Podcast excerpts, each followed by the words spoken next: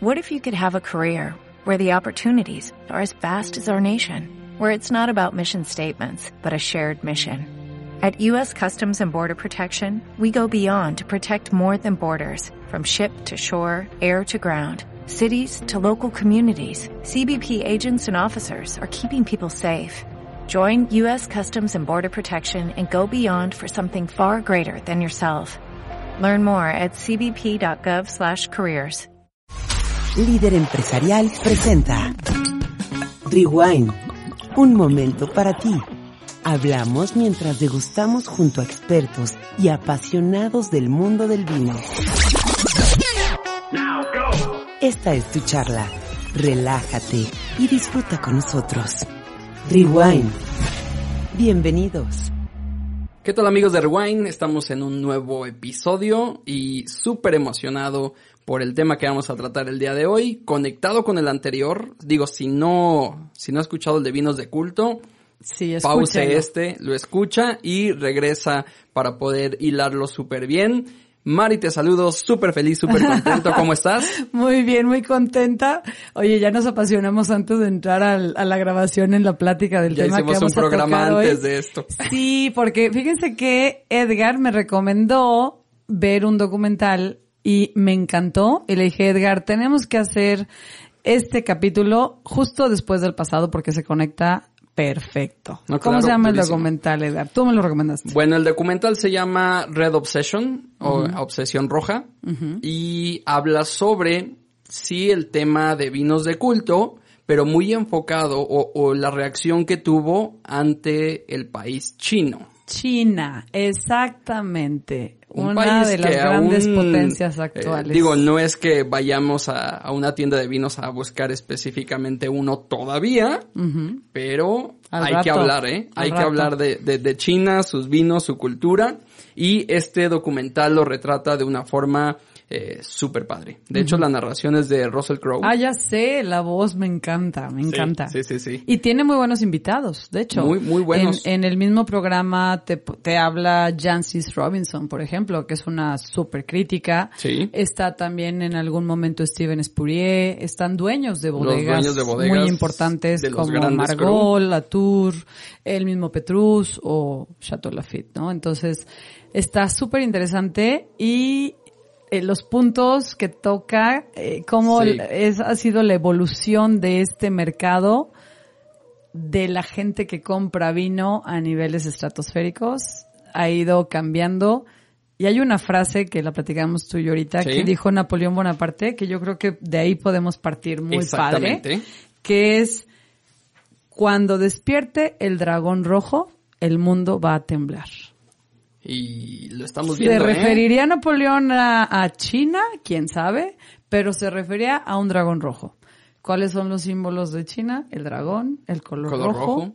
muchos más, pero el dragón es Sí. básico, ¿no? Y a ver, para, para poder entender este, este documental, que les diría que es un spoiler alert, pero, pero no, pues la historia Lo ya es un que spoiler ver, lo tienen ¿sí? que ver. Se llama Red Obsession. De hecho, Sí. se los vamos a subir a la página y Así está es. en YouTube. Está en YouTube, está súper bien. YouTube.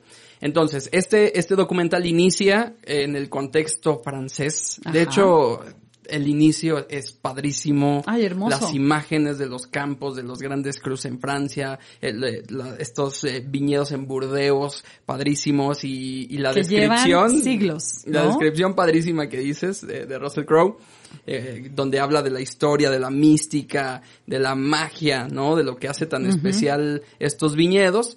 Y bueno, te, te empieza a dar un contexto que ya lo platicamos el, el programa anterior Claro, sobre los- eh, los cómo cruz. desde los romanos hace dos mil años hasta el presente, pues por qué es tan importante de estas tierras, este, eh, cada uva, lo que Representa, Representa. eh, o lo que le da a los vinos. a mí me encanta al principio cómo este eh, la gente que está en el campo habla de que tienen que descifrar, ¿no? O sea, la, la uva, ellos tienen que entenderla, como si fuera una persona, ¿no? sí. Para saber qué, qué les va a, a ¿Qué te platica? Dice, ¿qué, me platica? Sí, Y hay un punto en el que hasta dice, nosotros nos llamamos granjeros, farmers. sí, Porque al fin y al cabo, pues es, es, es un cultivo, ¿no? La uva.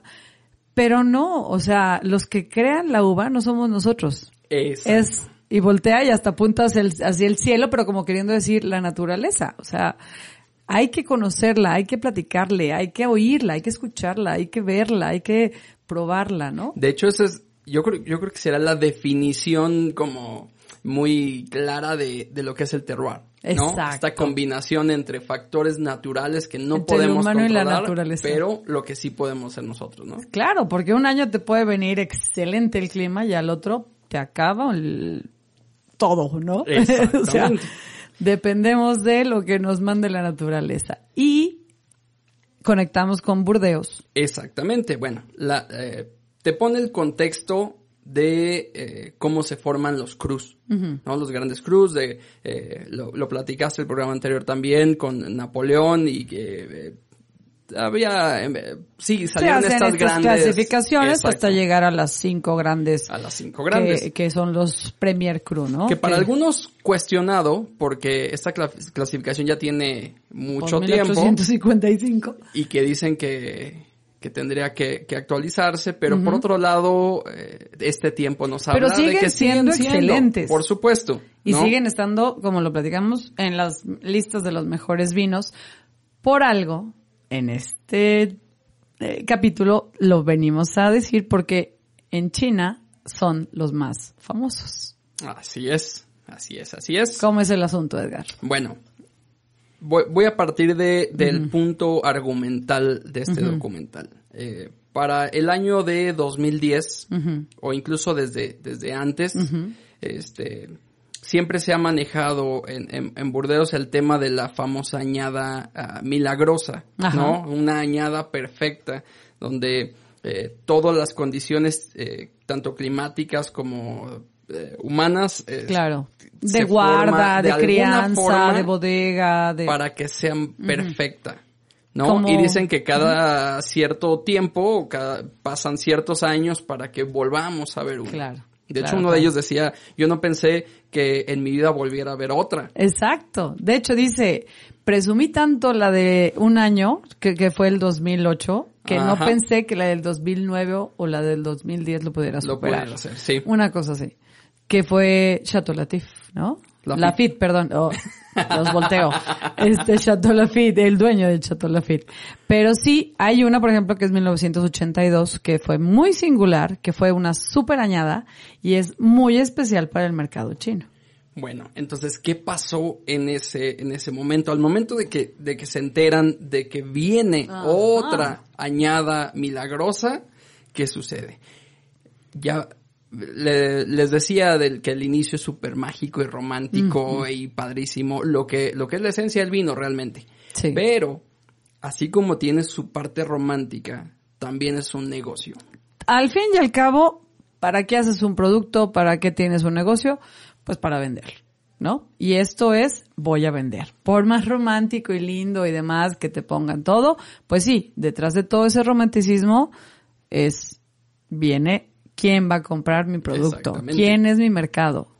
Entonces, Y los principales compradores siempre habían sido Estados Unidos, Reino Unido, Australia, Australia. por ejemplo, era muy buen, buen comprador en estas subastas que platicábamos el programa pasado. Los mayores compradores y demás eran todas estas personas. Y de repente despierta el dragón. ahí, que, ahí te va. A ver, de, de 1982 a 2009, los vinos incrementaron su precio en Impresionantemente. un mil por ciento. Impresionantemente, sí. Mil por ciento. Muchísimo. Sí, sí, sí. sí. De ¿No? hecho, hay una gráfica, ¿no? En la, en Así la, es. aquí lo tengo apuntado, que en 1982 podías comprar la misma botella, digámoslo así, Sí. en 50 dólares. Y para 2009 subió a 700 dólares.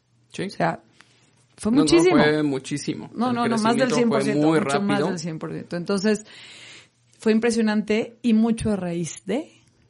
Fíjate, pasa lo, lo inevitable, se volvieron una forma de inversión. Exacto. Porque empezaron a vender futuro. Imagínate el poder decir que la, eh, la añada del siguiente año o dos años después va a ser la mejor de todas Y no sabes, porque la naturaleza no sabes cómo venga, pero el y comprador ya la empezaste a vender. dice, si lo dijo el dueño de la bodega o si lo si dijo pasa- el CEO de la bodega, Sí, sí, sí. entonces compraban cajas y cajas sin ni siquiera ver la etiqueta, sin ni siquiera probarlo. Entonces empezó a hacer un, hasta en, en la bolsa de valores, ¿no? O sea, te, te salen entró. todas Sí, estas sí, sí. imágenes hasta en la bolsa de valores, cómo entran ciertas bodegas a bolsa de valores porque realmente el vino se convirtió en un producto de especulación, Especulación. impresionante. Sí, sí, sí, sí. Entonces y se volvieron precios impagables, este, los propietarios empiezan a usar a los críticos como esta base para aumentar costos, ¿no? Es que el, el crítico La cree... parkerización. Exactamente. O sea, si Parker decía es bueno, pum, se vendían, pero como van caliente todo, ¿no? Así es. Pues eso, eso fue lo que sucedió. Sí. Empiezan a, a especular. Incluso Robert Parker, este, dice sí viene la 2010 para Hay ser algo una imagen milagroso. donde está Robert Parker y dicen los chinos, bienvenidos, nunca pensamos tener a Robert Parker aquí con nosotros en los Hong Kong. precios o altísimos. ¿Y qué sucede? Al- algo que, que dice Robert, Robert Parker es, eh, digo, sí muy a favor de, de- de especular y todo, pero también les pide que cuiden eh, las bodegas. Váyanse al pasito, calma, calma. No eleven tanto los precios porque pueden sufrir las consecuencias. Todo es una burbuja, dice. Se vuelve una burbuja. Se vuelve una burbuja. Lo mismo que pasó con la industria inmobiliaria en Estados Claro. Unidos. Y, ahora- y pasó se vino acá en toda el la tema del vino. ¿no? Por la gente supuesto. hipotecaba tres veces sus casas, ¿no? Después. Pero Así bueno, es. regresando al vino. Nadie hace caso. Los precios se elevan. Claro, pues oye, muchísimo. ¿quién si te están compre y compre dice, ay, no, espérate, no te vendo? Y No, ahí pues, ¿no? Hay una, ah, se vuelve un dilema. Porque tienes, por un lado, tu mercado tradicional. Claro. Un mercado pudiente. Y que lleva años y que comprándote. llevas años Y comprándote. ha sido fiel. Por supuesto. Pero por otro lado está este Nuevo, nuevo, dragón. el niño rico, ¿no? El- que el viene nuevo- y tengo el- el dinero. nuevo rico. Ajá. Sí, sí, sí. Porque llega a China y entonces llega un momento que hay, de hecho, un comentario y estamos hablando de un reportaje o un documental que se grabó en 2013. Sí. O sea, luego ya ahorita venimos con más datos nuevos. Pero me llama la atención cómo este cuate dice, es que nosotros, Estados Unidos, como que era, eh, no recuerdo su nombre, pero dice, se, se ha vuelto imposible para nosotros Sí. seguir comprando est- estos vinos. No podemos más. Ya la competencia es exageradamente alta y nosotros ya no podemos llegar a esos precios. Y vaya que compraban el vino caro. Sí, Y no, le, no, por le- le- supuesto. le- le metían dinero y le metían inversión y llega un momento en que este cuate dice, ahora en el 2010, porque Sí. empezaron a decir todas estas bodegas como Chateau Lafite y como Margot y todas, que la, la añada 2010 iba a ser impresionante, mejor que la del 2008, que ahorita vamos a platicar Sí. la del 2008 también, porque fue un mega, mega boom. Este, y venden todo, y la mayoría fue de compradores chinos. No pudieron los, los estadounidenses y los ingleses contra todas estas personas que venían de China. Porque, aparte, un dato que viene ahí, ¿cuántos billonarios Imagínate. para Hay un dato ahí. 2013, dice el dato. ¿Te acuerdas? Aquí ver, lo tengo dímelo. apuntado. Decían que, dicen ahí en el, en el reportaje, en Estados Unidos se tiene considerado que hay alrededor de 257 billonarios. Se tienen ahí catalogados. Yo ves Sí. que en Estados Unidos todos censan, ¿no? Sí. De todo tienen control. Y en China es todo es como la punta de un iceberg. Sí. Es ¿cuántos millones hay en China de habitantes? Hay un millón, sí, tengo el dato, mil- está 1412.3 Millones. millones de habitantes. De habitantes. Ah, sí, no, más bien poquito.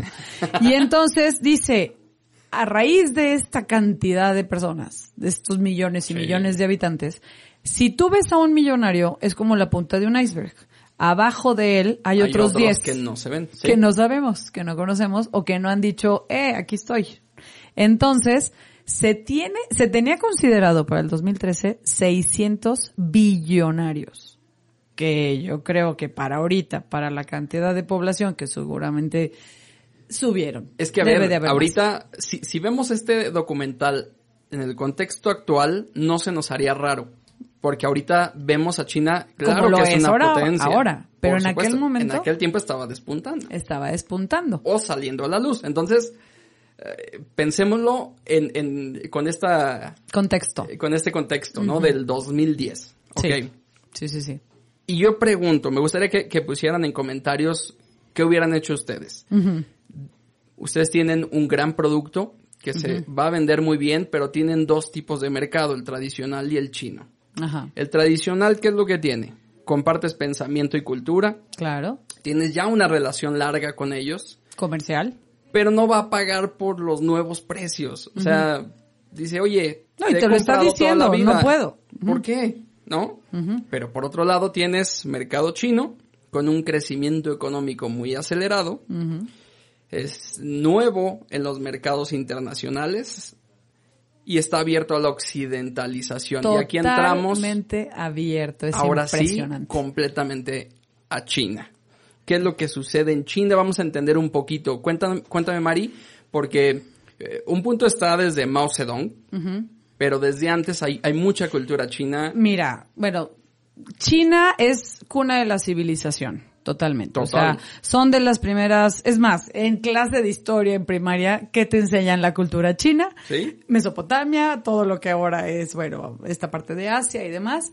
Pero la China es China de toda la vida, Sí, ¿no? La sí, República sí. China no cambia nombre o nada, es la cultura china de toda la vida. Junto con los griegos, junto con los romanos, son de las, bueno, primeras civilizaciones que existen como tal o que hay registros de que existen. Se cree, hay ciertas personas que dicen que el primer lugar donde se hace una bebida alcohólica fue en China. Había de arroz y todas estas bebidas. ¿no? Sí. Pero también ha sido un país que ha vivido muchas situaciones complicadas, guerras internas, guerras civiles, y en lo que llamamos ahora sí que el siglo XX vivió mucho dolor, vivió mucho sufrimiento, tuvo una guerra civil, tuvo revolución, Sí. tuvo Segunda Guerra Mundial, Primera Guerra Mundial, guerra contra Japón dentro de la misma Segunda Guerra Mundial y fueron unas guerras atroces. Y se acaban las guerras, se acaban las revoluciones, todo esto. Y en el 49, pues dijeron, ya, se acabó Sí, lo estuvo. malo. ¿Y cuál vino lo peor? O sea, llega un personaje que todo el mundo hemos oído hablar de él, que fue Mao Zedong. O sea, fue Una dictadura. un dictador completamente. Y viene en 1949, por eso te dije, se acaba la Segunda Guerra Mundial y creían que venía lo bueno. No. No, trajo una crisis. Trajo una crisis, entra como, como presidente, o bueno, sí, le llamaron lo que hasta ahorita se llama la República Popular de China. Entra él como eh, líder del Partido Comunista, obviamente toma el poder y como buen comunista quiere pelear contra la burguesía, quiere pelear contra los ricos, quiere hacer de todo un mundo mejor, toda esta utopía del, del comunismo, comunismo. o socialismo, ¿no? Pero bueno, comunismo. Y entonces, bueno, hacen toda una serie de barbaridades. eh, hay un momento que hace una cosa que se llama el, el gran salto, que esto hace que dejen de los, las personas, dejen sus hogares, los manda a unas como comunas populares. Ellos controlan todo el cultivo y prohíben a la gente que tenga sus propios cultivos, sus propias granjas. Ellos controlan el cultivo y empiezan a industrializar todo. De hecho, hay muchas imágenes que vemos de esta temporada o de esta época en China que la gente toda andaba vestida en grises y en Sí. azules y lo primero que querían hacer era pasar desapercibidos. Porque si tú te salías de ese eh, régimen que Sí. ellos decían, como pasó en muchas partes en esos años, ¿eh? en Rusia pasaba lo mismo y en otros lugares, si tú salías de este régimen, cuello, o sea, te mataban, porque o, o eras lo que ellos decían y hacías lo que ellos decían. Entonces no había identidad. No había una identidad. Todos eran iguales, No había una identidad. Se vino después una hambruna impresionante a raíz de este gran salto porque dejan de producir los, la gente y según eso el gobierno iba a producir y, y se le va de las manos. Entonces los campos se caen, la gente deja de comer, se viene una hambruna impresionante en Sí. donde mueren aproximadamente 30 millones de personas. O sea, un montón. Niños, niños y jóvenes sobre todo. Y luego se viene otra cosa que se llamó también Revolución Cultural Proletaria. Ahí ya Mao Zedong ya no es presidente porque lo tumban, pero sigue siendo un líder súper querido, que yo no entiendo por qué pasa esto, pero bueno, esa es otra historia. ¿Por qué la gente quiere a alguien que hace que se mueran 30 millones de personas? Pero después de que pasa esto, todavía sigue siendo el líder del Partido Comunista, crea la Guardia Roja, esta guardia es fue ahora sí que formada por los jóvenes, que bueno, le tenían un culto a Mao Zedong impresionante. Y empieza a hacer toda esta cultura de, de la revolución cultural proletaria que les cambia el chip a la gente. Entonces, exactamente, todo era, todo es de todos, vamos por un mismo fin, no podemos salirnos de aquí, el que tenga más dinero es malo, se empieza a crear una división de clases sociales impresionante al momento de que se crea, pero de violencia. Sí. De los, los pobres, vamos a acabar con los ricos, todo esto, y entonces se viene una desestabilización económica, política y demás en China. Ahora sí que voy a decir una barrabada, barrabada pero barra basada. Muere por fin en 1976. Qué feo que diga que por fin, pero muere en 1976 Mao, deja el poder. Sí. Como tal, porque aunque no era presidente, seguía siendo un súper líder. Y la gente lo seguía. Y entonces, este, y entonces ya, los que vienen empiezan a hacer un cambio con entre que sí cosas de Mao Zedong y no, pero bueno, hasta el punto en que en 1980 por fin viene la, libertad de expresión, se viene esta famosa manifestación que fue televisada en la plaza de Pekín y que fue, bueno, terminó en una matanza de estudiantes y demás, pero como pasa mucho en, en estos Pues fue una revolución. Fue una revolución. y desgraciadamente el cómo pasó, pero fue una revolución para bien. Para bien, porque entonces la gente dice, entonces sí puedo ser yo, sí puedo hablar, sí, puedo expresar, sí puedo decir, obviamente ya no recibiremos más matanzas, pero eh, empieza el cambio de pensamiento. Ya el individuo se ve como una persona ajena, como una persona única, y viene el occidentalismo. Entonces empieza a partir de 1980 la gente ya empieza a trabajar por lo propio. Exactamente. Entonces, de una cultura de súper trabajo y ahora con estos beneficios de poder eh, trabajar para mí. La disciplina que traen. Exacto. Se, es impresionante. Juntaron dos factores. Junta la disciplina de trabajo, esto, lo otro, con el rollo occidental de quiero más. Sí. Entonces, por eso brincan esta cantidad de billonarios, ¿no? Poco a poco, poco a poco, poco a poco, y de repente, ¡fum! Como el dragón surgió y despertó como loco. Hay una persona ahí que en el documental que da una frase que me encantó porque dice que se desató esa energía contenida de los chinos. Exacto, es que imagínate qué horror. Por los catapultó a donde, pues a lo que ahorita conocemos. A lo que ahorita, que es una gran potencia. O sea, China ahorita, eh, si alguien va, hay edificios, hay, hay tecnología, es futurista, ¿no? No, no, no, es, es, futurista. Sí, exactamente. Tú ves la ciudad de Hong Kong y parece una ciudad del futuro que nosotros ahora creemos que estamos en el futuro, pues no, China va adelante. ¿En los 80 no había nada? ¿Cómo?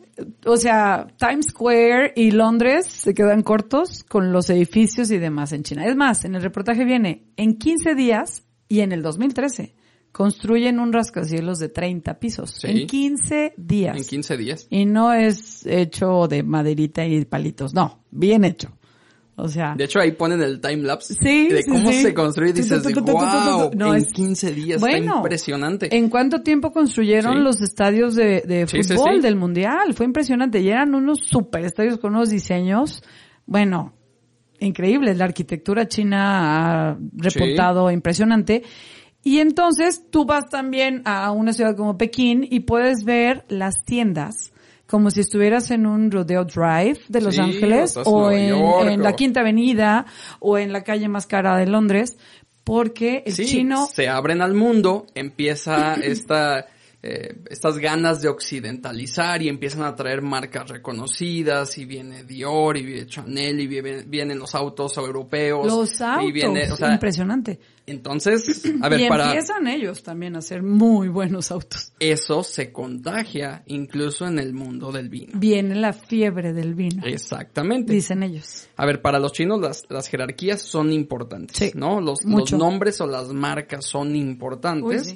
Y pues en el lujo, también es imprescindible. Entonces, alguien, un nuevo cliente que empieza a preguntar, a ver, en esto del vino, ¿cuál es el bueno? Exacto. ¿Por qué? Porque traigo, más allá de que si sé o no sé, pues Porque traigo tengo con qué, con qué. cuál es el mero bueno. Sí. Y llegan a los grandes cruz franceses. Y Burdeos en especial, porque si te fijas, Exactamente. digo, supongo que ahorita sí, pero en el, en el documental habla de Burdeos, Burdeos, Burdeos. Y hay un punto muy importante que es ¿por qué?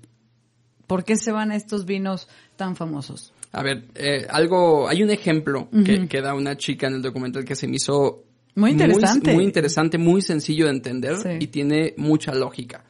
Dice, si, si la gente viene a China y tienen todo el menú, pues no entienden mucho. No, no, Pero no, ven no, las imágenes Tenemos y un piden, abecedario completamente diferente. y piden lo que conocen de China, ¿no? Y el arroz, Arroz frito, este, bueno. todo. el pollo Exactamente. eh, agridulce, etcétera. Pides eso, lo Los que rollos. conoces.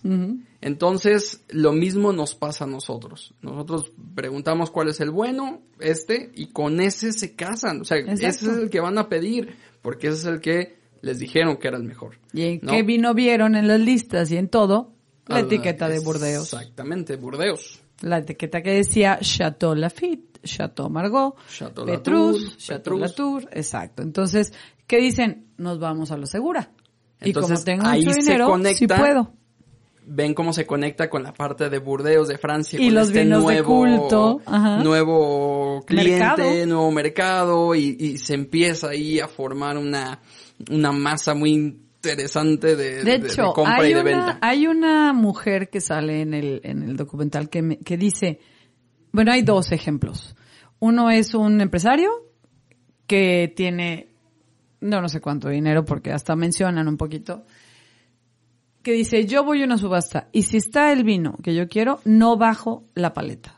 Exacto. No me importa la cantidad a la que llegue. Yo no bajo la paleta. Si sale un vino de tal año, de tal bodega, que yo sé que quiero, no bajo la mano a donde tope. Y luego hay otra que también dice, si sale eh, la añada que me gusta, no sé qué, yo puedo llegarte a pagar hasta 1.500 dólares, 1.500 o más. Y era 2013. Y en el capítulo pasado platicamos que la mayor venta había sido por 500 dólares. Sí. O sea, No, no, ellos en el elevaron 2018 fue la venta el del precio. 2018. Entonces, dices a lo que son capaces de llegar. Oye, la acaba de este empresario Ah, también. que es eh, dueño de una empresa grande de juguetes para adultos. Este, dieron el valor de su cava. Sí. Y, y está impresionante. No, ese era el de la, era, no, ese fue otro, era de muñecas. Tenía una, una bodega de No, fábrica de muñecas, ¿no? son dos, el de Ah, muñecas. Bueno, el otro, son juguetes. Y el de juguetes para adultos. Juguetes ambos, al son, fin. ambos son juguetes. Pero todos los dos con mucha lana. La bodega, ¿cuántos, cuántos vinos tenía? ¿Cuántas etiquetas? No, no, no, era impresionante. No Estaba evaluada. eh, sí, estaba evaluada en no sé cuántos millones, 30 millones de dólares o una cosa así. O sea, su bodega, o sea, Sí. te pasa, ah, sí, te pasa hasta todos así en un cristal con espejo atrás. Y dice, y no las voy a abrir. Exacto. Simplemente las quiero para tenerlas ahí. No manches, o sea, pruébala, mínimo abre una, o sea, vea qué sabe, si está bueno, si está, igual está malísimo. No, Exactamente. ahí lo tengo y ahí se va a quedar, son mis trofeos. Bueno, está bien. Es el que no bajaba la paleta, Y ¿no? si recuerdas el, el episodio de vinos de culto, ¿por qué se vuelven tan caros? Porque no hay. Entonces, si él acapara, Exacto. pues él dice, ya lo sé, yo busco. Entonces, ¿qué pasa? Baja este la, la oferta, bueno, no la oferta, sino ya no hay ese tipo de botellas extrañas o curiosas. Entonces, quien las tiene, pues se vuelve millonario. Se ¿no? vuelve millonario, pues sí, en especie, aparte de todo lo que tiene en, en cash, ¿no? Pero también hay un, hay un tema que se vuelve también eh, muy, muy recurrente, que es la falsificación. Bueno, ahí es donde llegó el problema Ajá. eh, en China. O sea, Ellos demanda- dicen que es una forma de honrar al productor porque hacen una copia, pero no deja de ser una falsificación. Exactamente, pues por eso China Sí. nunca, nunca se metió en esta parte eh, de la globalización, ¿no? No quería entrar en este esquema porque, ¿por qué me vas a decir que no puedo Exacto. hacer lo mismo que, que, que tú? ¿Quién Porque no? culturalmente para ellos es Nomás le correcto. cambian una letra. Y Y punto. Exacto. Entonces, Pues sí, el problema llega cuando la demanda fue mucho mayor a lo que antes se había conocido. Exacto. Y ahí es donde Burdeos empezó a decir, ups. Oye, espérate. O sea, muy padre que vienen con dinero y todo, me pagan lo que yo quiero, pero, Pero ¿y es- mis vinos y mis botellas y hay, mis cajas? hay un y- momento en que dice un chavo de una tienda, en el Chateau Lafite 1982, resultó que había más botellas Sí. en China de las, que, se, habían producido en Chateau, en Chateau Lafite en en 1982. 1982. O sea, ¿cuántas botellas de esas son fake? Y ya lo Muchísimas. vimos con este Y ya lo vimos con Rudy. Cornigan. Y luego, por ejemplo, Imagínate. una botella vacía de un Chateau Lafite o bueno, de alguno de estos Premier Cru, te la pueden vender en el mercado, supongo, negro, en 500, 600, 700 Sí. dólares.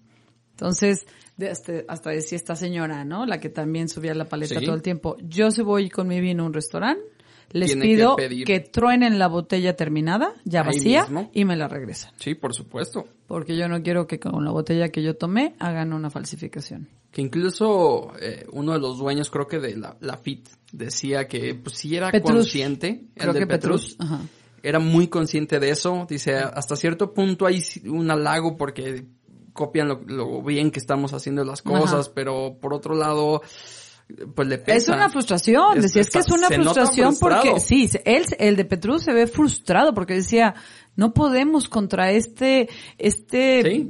enemigo de la falsificación, pues, que, que lo peor que es que no sabes en dónde está, en dónde lo agarras, cómo, cómo, es porque es mercado negro al fin y Sí, al por supuesto. Y entonces, ¿dónde está? Y aparte en un país tan lejos, porque Rudy, el, pues lo agarraron en Estados Unidos, pero allá, ¿cómo te metes a la cuestión hasta gubernamental, todo, no? Entonces, permisos, legislación. Alguien que se animó a comprar un, un Chateau Lafite 82, mm, ya hasta tiene la duda de no saber ¿Será si realmente... allá? ¿Será bueno? ¿Será malo? sea y no aparte, pues, eh, No, y luego coleccionistas lo vuelven a vender, lo vuelven a vender, lo vuelven a vender y no supiste no si el que sabe. compraste por un millón de dólares resultó Sí. ser el falso, ¿no?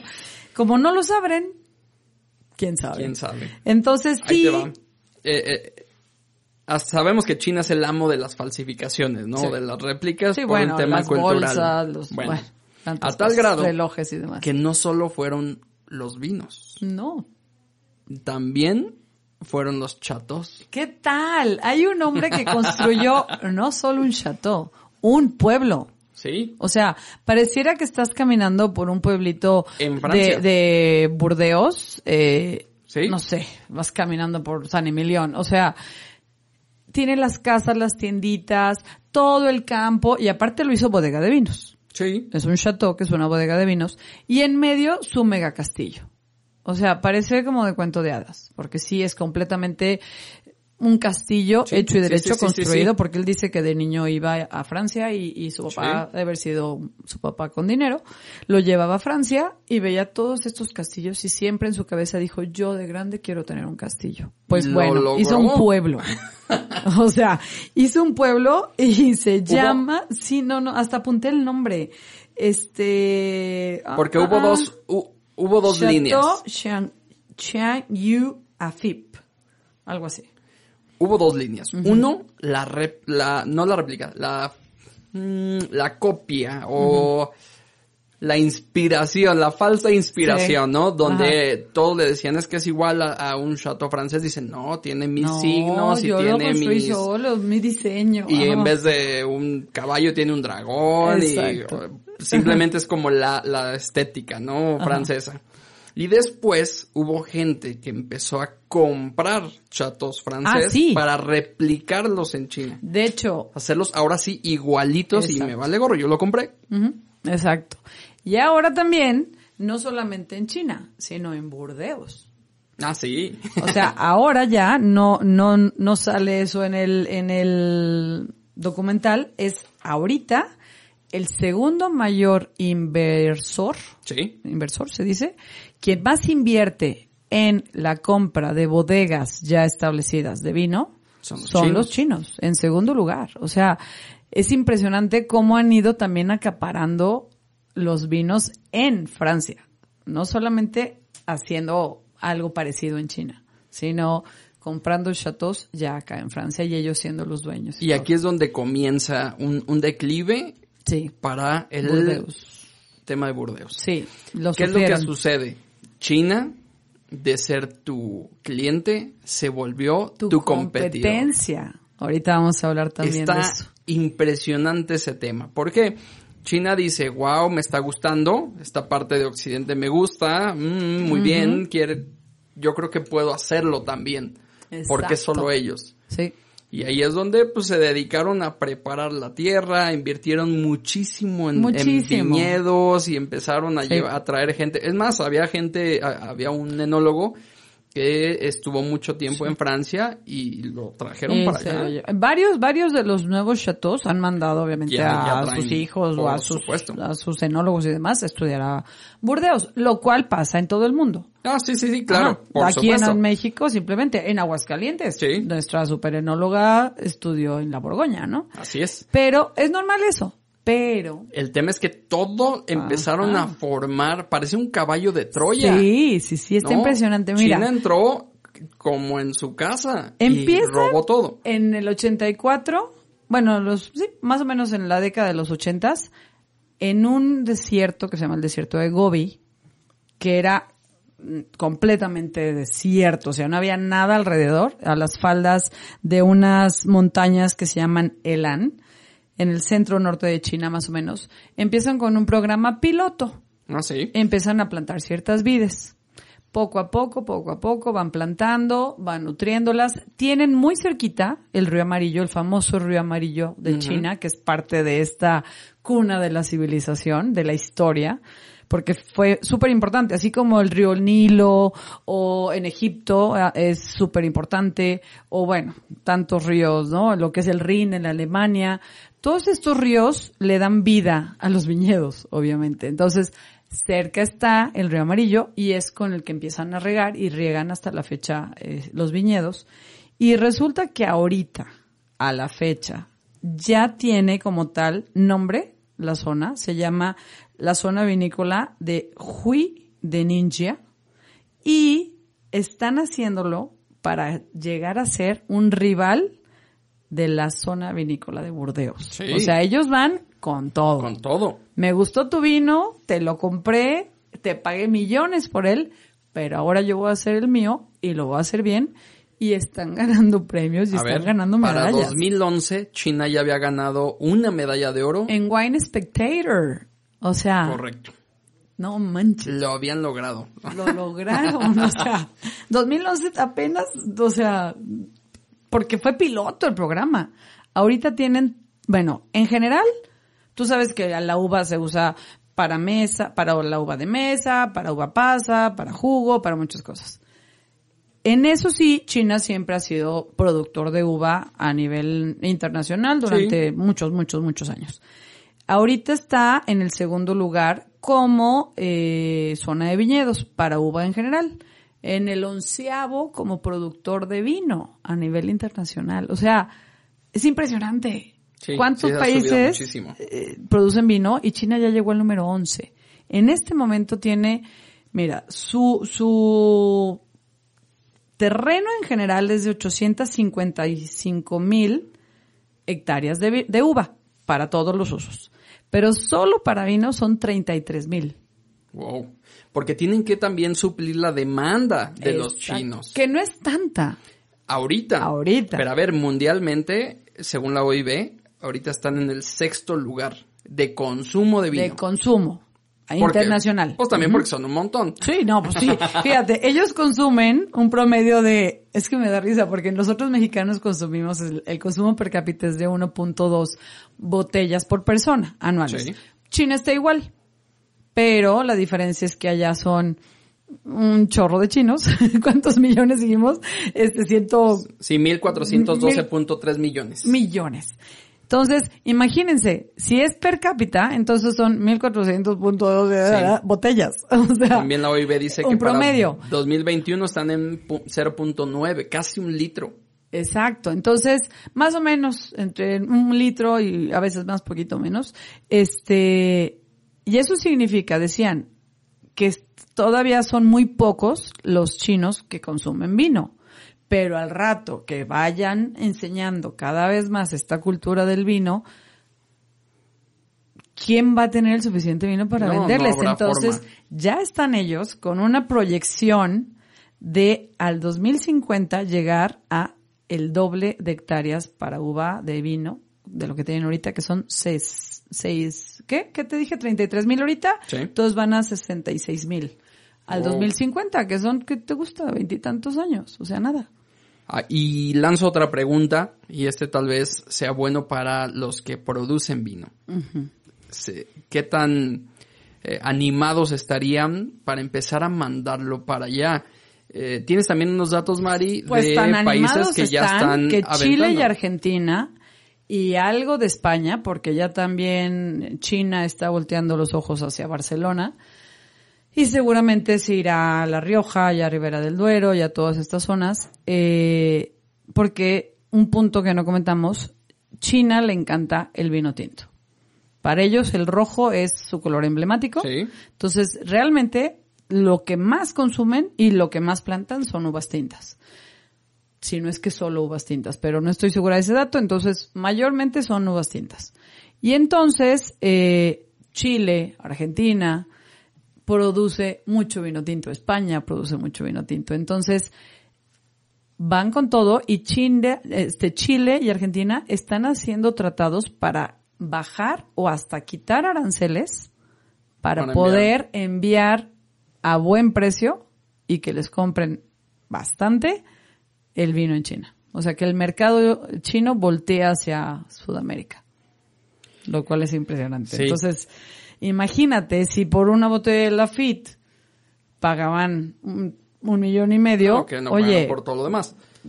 van a acabar con la producción de Chile y Argentina. Sí, estaría O bien sea, conocer la opinión de otras personas de qué creen que sucedería. No sé, Este, no sé. Es, es, es muy interesante todo esto porque al fin y al cabo, pues es business, ¿no? Como decíamos. Por algo Se, los se estima que hay 52 millones de bebedores de vino en China.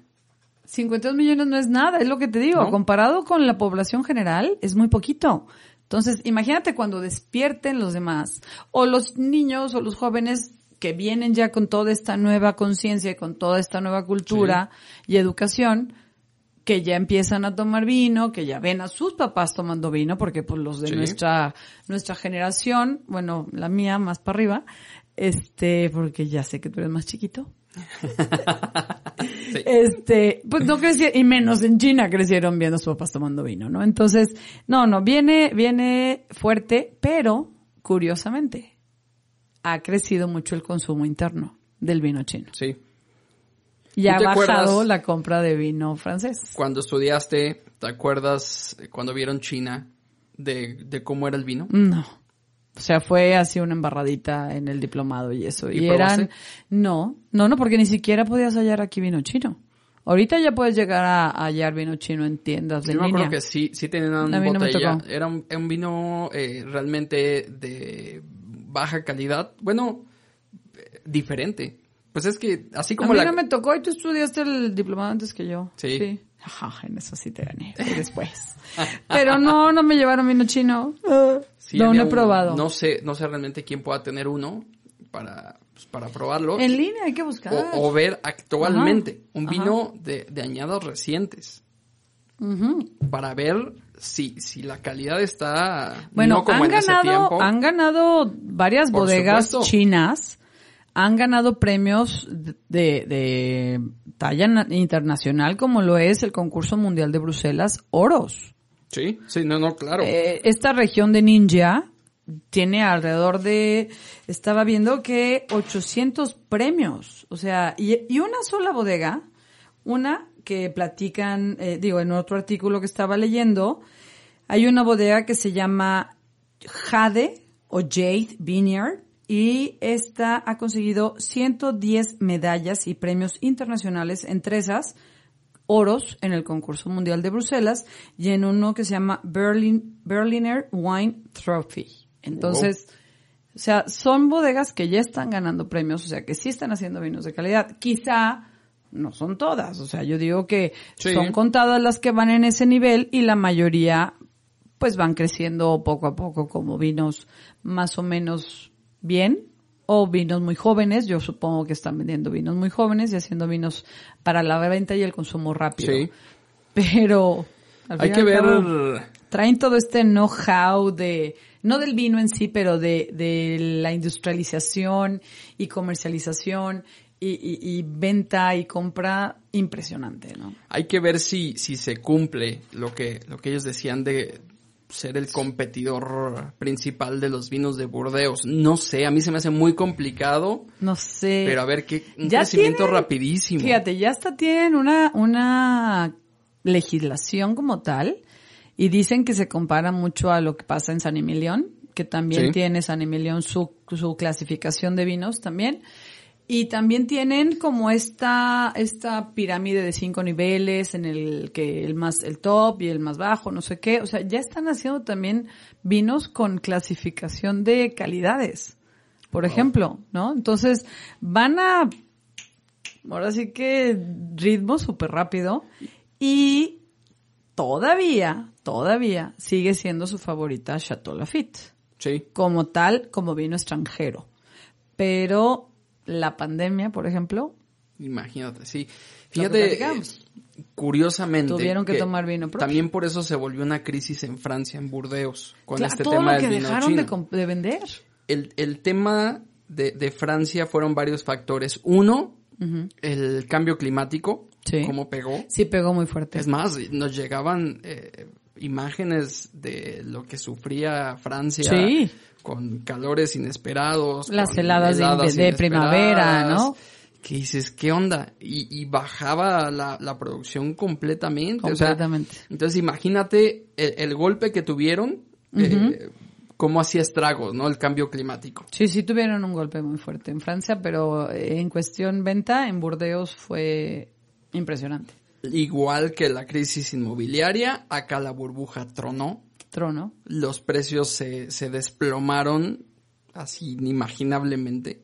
Y al mismo tiempo, los franceses también están yendo a Francia, a China a poner sus viñedos. Como Pues sí. que dijeron, ok, quizá ya no te voy a vender, pero ¿qué puedo hacer? Voy a hacer allá mi bodega. Tuvieron que replantearse la forma de trabajar. Exacto. Ahorita que dices, bueno, se les vino toda esta crisis, reinvéntate, ¿no? Entonces, a ver, ¿qué voy a hacer? En Burdeos me tienes en una clasificación, pero también me tienes muy limitado en cómo hacer las cosas. Solo puedo poner esta uva, Sí. tiene que estar tanto tiempo en guarda, tiene que vinificarse de esta forma, solo la puedo eh, hacer blend con esta y esta uva. Y en China no. No le voy a poder poner quizá el nombre del Gran Cru o del Premier Cru como tal, pero sí le puedo poner el nombre de mi bodega. Eso nadie me lo impide. Entonces voy y compro viñedos Sí. y terreno y demás en Francia. Lo cual a mí se me hizo también muy inteligente por parte de los franceses. Fíjate, me gustó mucho la, la, la conclusión que daban en el documental, eh, que decían, a ver, pues sí, ahorita estamos en una crisis, sí, nos la estamos pasando bien, Ajá. pero a ver, las, las, los viñedos de, de, de Burdeos han pasado por muchas, Muchas guerras y guerras. Pues oye, De- llevan cientos de años. Desde los romanos para acá. De los romanos, y- oye, las guerras Y ha entre- sobrevivido, entonces vamos a sobrevivir. Claro. Estos viñedos van a seguir. No, hombre, Pero nos enseñó, a ser también humildes. por supuesto. Y, y decir, a ver, espérate, ok. eh, eh, viene este supercomprador, pero espérate, no olvides a los que están de toda la vida, ¿no? Pero bueno, uno de los ejemplos, bueno, hay dos ejemplos de estos eh, grandes consorcios eh, franceses que son súper famosos que se fueron a China y uno de los primeros en colaborar con eh, una empresa china fue Remy Martin, que es Cognac. Y entonces construyen en conjunto la bodega que se llama Dynasty eh, Winery y ellos mismos le enseñan a las personas en China la elaboración de su vino, o sea, del coñac. Y esto fue en 1980. Sí. Y después, ya que se viene la fiebre, también Shandong Family hace allá una bodega que se llama Shandong China. Yo- Tú sabes que Órale, sí. Shandong es de, Sí. de Moet Chandon, la mayor, eh, de los mayores productores de vinos espumosos en el mundo y exportadores. Entonces dicen, ok, pues vamos poniendo nuestra bodega allá. Vamos comprando viñedos, vamos haciendo las cosas para que sea, perdón, pegándole siempre al micro, este, Faltaba el de su hoy. vino Moet chino, su vino Remy Martin chino, ¿no? O su coñac. Entonces, como ellos, hay muchos ejemplos así y entonces muchas bodegas de Burdeos hacen lo mismo, ¿no? Sí. Entonces se van y también eso hace, pues, que China suba el nivel de la calidad. Es que podemos decir que no es que haya roto relación estos dos países No. por, por esto. No, no, Más bien cambió y se adaptó, ¿no? A, Sí, sí, a lo sí. nuevo y, y está bien, o sea, yo creo que sí estaría muy interesante empezar a, a- a voltear hacia Y allá, hacia dónde va. Y aprender, yo creo, de todos estos. Ahorita eh, mencionamos lo de la añada 2008 porque fue el boom en las ventas y no lo dijimos bien. Pero sí hay que aprender hasta del marketing, ¿no? De que, que usaron los franceses en su momento de esplendor en China, que no ha bajado al 100, siguen comprando mucho el vino eh, de Burdeos, siguen siendo los mayores compradores de, de vino de Burdeos e invers- inversores. Pero este vino del 2008, lo que hicieron es que en China, el 8, Sí, es un número cabalístico, Cabalístico, ¿no? O sea, ellos creen mucho en la numerología Mucho. y el 8 es bonanza, suerte, todo viene bien, o sea, si naciste en un día 8, bueno, ya eres el elegido, ¿no? Entonces, de hecho, las Olimpiadas del 2008 fueron el 2008, Ah, sí. del 8, El 8, el 8, el del 8. mes 8 a las 8 de la noche. Sí. ¿No? Entonces, o sea, todo es el 8. ¿Y qué hace Chateau Lafite con el vino 2008, Edgar? Le agrega a todas las botellas 2008 el 8 en, En chino. el número chino. Arribita etiqueta. Arribita, súper discreto, muy muy bonito se veía, muy elegante, está muy bonito el 8.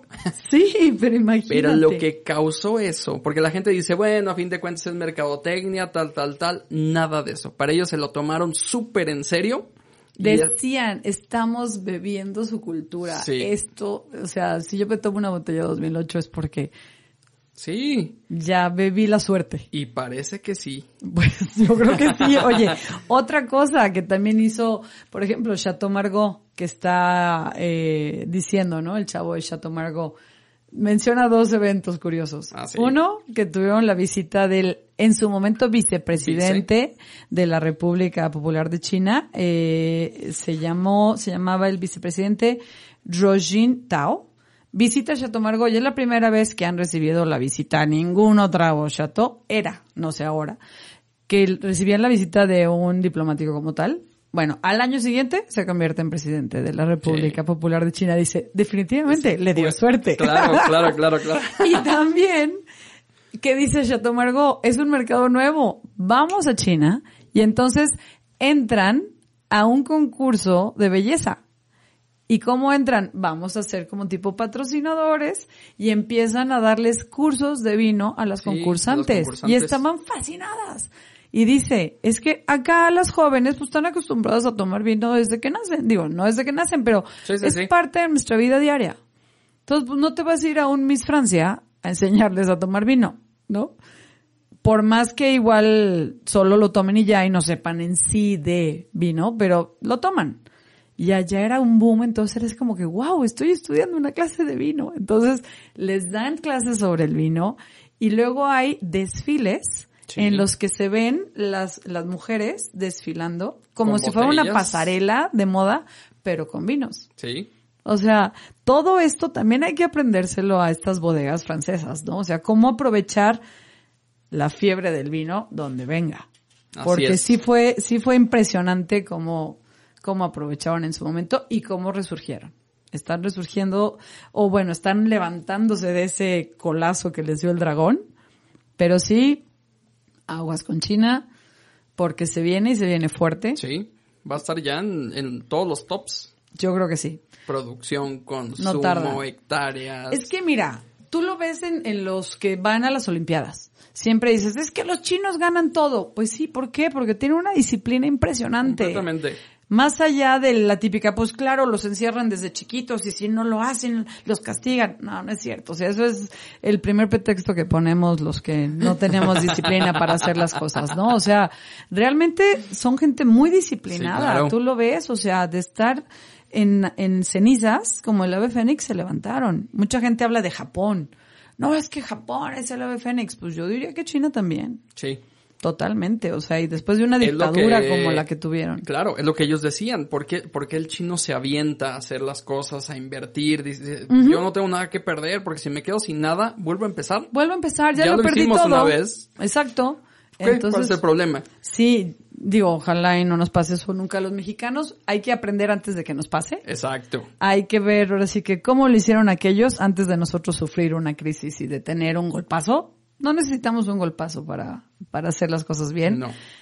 hay que aprender de lo que hacen los demás, voltear a ver qué está haciendo otro, otro mundo como lo es China, porque realmente es otro mundo. De hecho, es un país que a mí me encantaría conocer. Sí. Uf, más allá de, de la historia y la cultura, el, el ver ese resurgir y, y no nada más, claro, hay que ir a la muralla china, que de hecho la muralla china pasa por esta región de vino de ninja. Órale. Sí, sí, sí. Entonces, una parte muy angosta de la muralla Sí. china, hay imágenes y se ve que pasa la muralla por ahí. De hecho, hasta en el mismo Ah, documental viene. documental, claro. Parte de la muralla china pasa por ahí, ¿no? Entonces, pues, espero y, y, y así como nos apasionó a nosotros este tema, les haya gustado a ustedes. Sí, los invitamos a que, a que vean este documental. Como dice Sí. Mari, lo vamos a subir para que lo- puedan checarlo. Eh, está muy, muy digerible, o sea, está muy padre y te explica muy bien todo este contexto. Entonces sí nos gustaría que nos escriban a- den- dando sus eh, opiniones, sus impresiones. Exacto. Y esto es lo que pudimos aterrizar de China, Sí. su tema con No Francia. le pierdan el ojo. Cómo, cómo resurgió.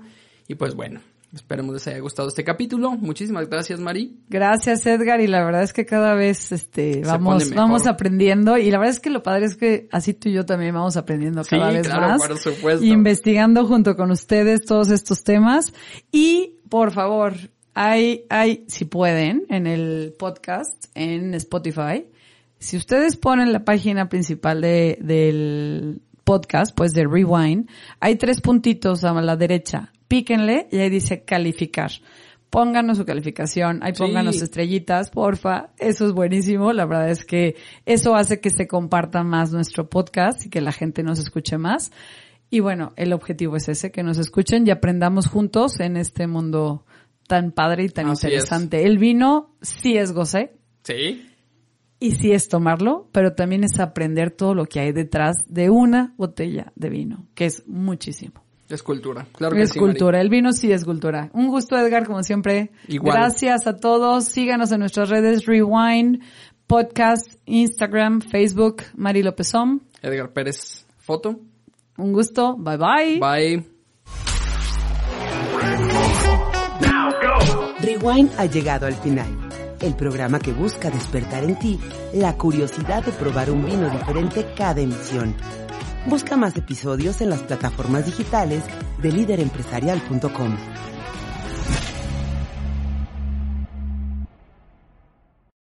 ¿Te preocupas por tu familia? Entonces, ¿por qué darles solo huevos ordinarios cuando pueden disfrutar de lo mejor? Eggland's Best, los únicos huevos con ese delicioso sabor fresco de granja, además de la mejor nutrición, como 6 veces más vitamina D, 10 veces más vitamina E y 25% menos de grasa saturada que los huevos regulares, además de muchos otros nutrientes importantes. Así que, dales los mejores huevos. Eggland's Best, mejor sabor, mejor nutrición, mejores huevos.